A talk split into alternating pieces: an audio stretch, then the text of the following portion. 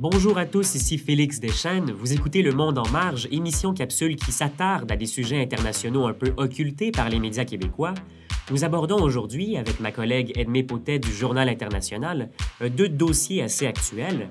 D'abord, la modification du code électoral au Burkina Faso et ensuite la mutation du statut politique du Hezbollah au Liban.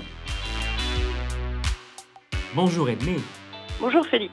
Alors commençons avec le premier sujet d'aujourd'hui, euh, le nouveau code électoral burkinabé qui a été modifié par le gouvernement de transition le 4 avril dernier. Euh, alors Edmé, est-ce qu'on peut d'abord faire un, point sur la situation politique du pays? Oui, alors tout à fait. Euh, donc pour comprendre le sujet, il faut mhm. d'abord savoir que le Burkina Faso a un gouvernement de transition depuis novembre 2014, mhm. parce que l'ancien président, Blaise Compaoré, a démissionné après 27 ans de règne à cause d'insurrections populaires dirigées contre lui. Ce gouvernement de transition est en grande partie composé de militaires et d'ailleurs en fait depuis 1966 il n'y a eu que des militaires au pouvoir au, Burkina Faso. Mhm. Donc la situation on peut dire qu'elle est instable déjà depuis plusieurs mois là. Oui, et ce n'est pas fini parce que les prochaines élections officielles sont prévues en octobre prochain seulement. Mhm. Alors, quand bien même le gouvernement de transition prépare ces futures élections et a adopté une nouvelle version du code électoral burkinabé, qui a été votée par le Conseil national de transition, à 75 mhm. voix pour, 10 voix contre et 3 abstentions. Mhm. Mais malgré une contestation moindre au moment du vote, l'opposition à cette modification se fait de plus en plus forte au Burkina Faso. Et cette opposition-là, elle semble découler d'une tentative importante de resserrer les critères électoraux euh, via ce nouveau code. Oui, en effet, Félix. Euh, il y a trois principaux articles du code électoral qui ont été modifiés, mhm. instituant des conditions plus sévères pour que les futurs candidats potentiels aux élections soient considérés comme pleinement éligibles à y participer. Oui. Alors maintenant, et je cite le nouveau texte, toute personne ayant soutenu un changement inconstitutionnel qui porte atteinte au principe de l'alternance démocratique, notamment au principe de la limitation du nombre de mandats présidentiels ayant conduit à une insurrection ou à toute autre forme de soulèvement, est inéligible. Ah Donc cela restreint évidemment les chances des potentiels despotes au régime interminable, mhm. mais en fait ça va plus loin. Ça veut dire que toutes les personnes qui avaient supporté en 2014 la volonté de, modification de l'article 37 de la Constitution burkinabé, qui limite les mandats présidentiels au nombre de deux, mhm. Toutes ces personnes-là, elles sont aussi écartées des élections. Et si je peux me permettre, on se doit de rappeler quand même que si le Conseil national de transition burkinabé euh, apporte maintenant ces modifications, là, c'est précisément parce que l'ex-chef d'État, Blaise Compaoré, avait tenté en 2014 de modifier cet article précis pour briguer, si je ne m'abuse, là, un cinquième mandat depuis 91. Oui, alors c'est pour ça que le peuple s'était soulevé à l'époque et avait mené Compaoré à sa perte. Mhm. Mais depuis sa démission, qui a mis fin à la quatrième république burkinabé, le Conseil national de transition a été mis sur pied en attente des élections présidentielles d'octobre prochain. Mhm. Donc le Conseil national de transition, ça donne CNT, et le CNT a jugé nécessaire de modifier le code électoral pour écarter ceux qu'il considère comme les traîtres de la démocratie au Burkina Faso. Mhm, c'est quand même fort comme terme. Et de l'autre côté, est-ce que la communauté internationale elle, s'est prononcée par rapport au caractère démocratique de ces modifications quand même assez restrictives? Alors oui, Félix, euh, certains pays ont rapidement fait savoir leurs inquiétudes par rapport à ces mesures. Hmm. Dans un communiqué publié par les États-Unis, on parle de modifications qui apparaissent incompatibles avec les principes démocratiques de la liberté d'expression, hmm. de la liberté d'association et des élections libres, équitables et pacifiques. Oui. Alors ce n'est pas une réaction isolée et beaucoup de diplomates occidentaux ont émis leurs réserves quant à ce changement même si le CNT estime que l'appréciation des pays étrangers est à prendre en compte, euh, il insiste sur le fait que le système politique burkinabé doit être construit par les citoyens burkinabés eux-mêmes, donc qu'il doit refléter les aspirations de la majorité des burkinabés. Mhm. Et d'ailleurs, le CNT insiste sur le caractère démocratique de sa manœuvre euh, et sur euh, le fond et dans la forme aussi. Oui, tout à fait.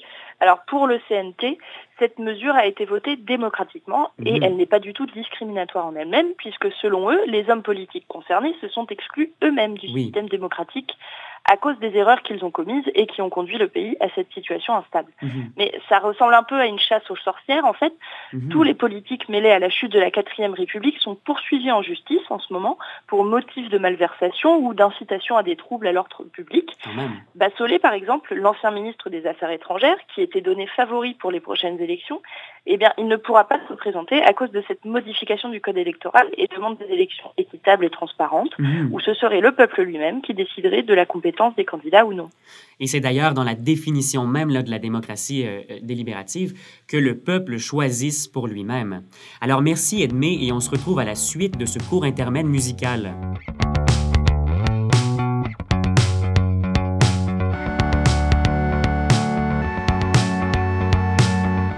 Passons maintenant au deuxième sujet de cette capsule, plus au nord, le Hezbollah, un mouvement de résistance chiite et parti politique libanais qui, euh, dernièrement, est considéré comme étant dans une position assez floue par rapport à ses combats originels. Edmé, peut-on d'abord rapidement définir le Hezbollah? Oui, bien sûr.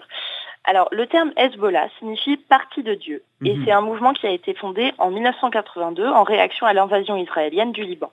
C'est un mouvement politique chiite libanais qui reste ouvert aux autres religions et qui comporte une filiale armée qui a beaucoup aidé le Liban lors des guerres civiles. Mhm. Alors, elle est considérée comme groupe terroriste par certains pays, comme les États-Unis ou l'Australie, mais c'est un parti politique qui a assis sa légitimité au Liban depuis 30 ans. Mhm. Puis on lui connaît aussi des moyens assez importants. D'où est-ce que le mouvement tire son financement? Alors il est financé en grande partie par l'Iran, qui appuie souvent les mouvements de confession chiite au Moyen-Orient, comme par exemple les Hazaras en Afghanistan. Alors malgré tout, le Hezbollah bénéficie d'une popularité solide grâce à la lutte qu'il a menée pour la défense nationale au Liban, mhm. et il attire également d'autres confessions, comme les chrétiens par exemple. Puis on semblait suggérer tantôt que euh, leur position était floue, mais quelles étaient initialement les visées générales euh, du, du Hezbollah? Alors il a toujours semblé avoir trois buts. D'abord, son ambition nationale est de lutter pour l'intégrité du pays, donc du Liban, et contre l'impérialisme extérieur. Son ambition régionale est de vaincre Israël et son ambition internationale de se débarrasser de l'étiquette terroriste. Mhm. Pour ce faire, le Hezbollah a adopté une stratégie militaire défensive, une posture de riposte permettant d'éviter l'attaque et de s'appuyer sur une couverture médiatique avantageuse. Mais si on tient ça en compte, ça pourrait paraître assez curieux quand même que le Hezbollah ait décidé de combattre, par exemple, aux côtés du régime de Bachar, al-Assad pardon, en Syrie. Euh, quel est le gain que le Hezbollah pourrait retirer d'une telle victoire du régime syrien? Eh bien, Félix, selon Thomas Junot, donc c'est un professeur à l'école supérieure d'affaires publiques et internationales à l'université d'Ottawa. Mhm. En fait, selon lui, on parle bien moins de gains politiques que d'une tentative de limiter les dégâts.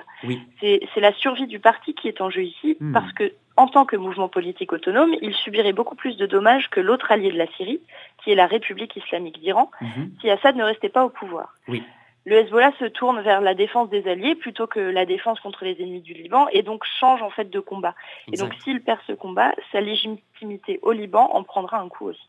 Mais, mais si on considère que le Hezbollah joue un rôle bien plus important euh, en matière de défense nationale que le gouvernement lui-même et qu'il a bien plus de moyens euh, que le gouvernement libanais, alors pourquoi est-ce qu'il ne décide pas de prendre le pouvoir? Parce qu'en fait, le Hezbollah n'a jamais eu l'ambition réelle d'accéder au pouvoir politique. Comme le dit Thomas Junot, le groupe entretient une conception très pragmatique du pouvoir. Mhm. Il se rend compte qu'en prenant les rênes d'un État, il y a les responsabilités qui viennent avec et certaines responsabilités, ils ne veulent pas les prendre. Mhm. Donc le Hezbollah ne voudrait pas avoir à gérer tous les problèmes politiques du pays. Exact. Et puis, il a rarement été en scission totale avec l'État. Le gouvernement libanais a souvent défendu le Hezbollah dans la mesure où le groupe, notamment avec son efficacité d'intervention dans les reconstructions post-conflit, mhm. a la plupart du temps agi en cohérence avec l'intérêt national et électoral.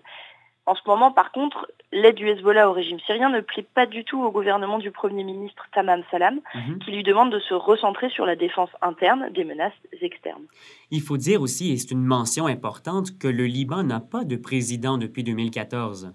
Oui, et c'est justement la question du Hezbollah qui bloque la tenue des nouvelles élections présidentielles, puisque deux camps s'opposent au sein du gouvernement. Ah qui n'arrivent pas à se mettre d'accord.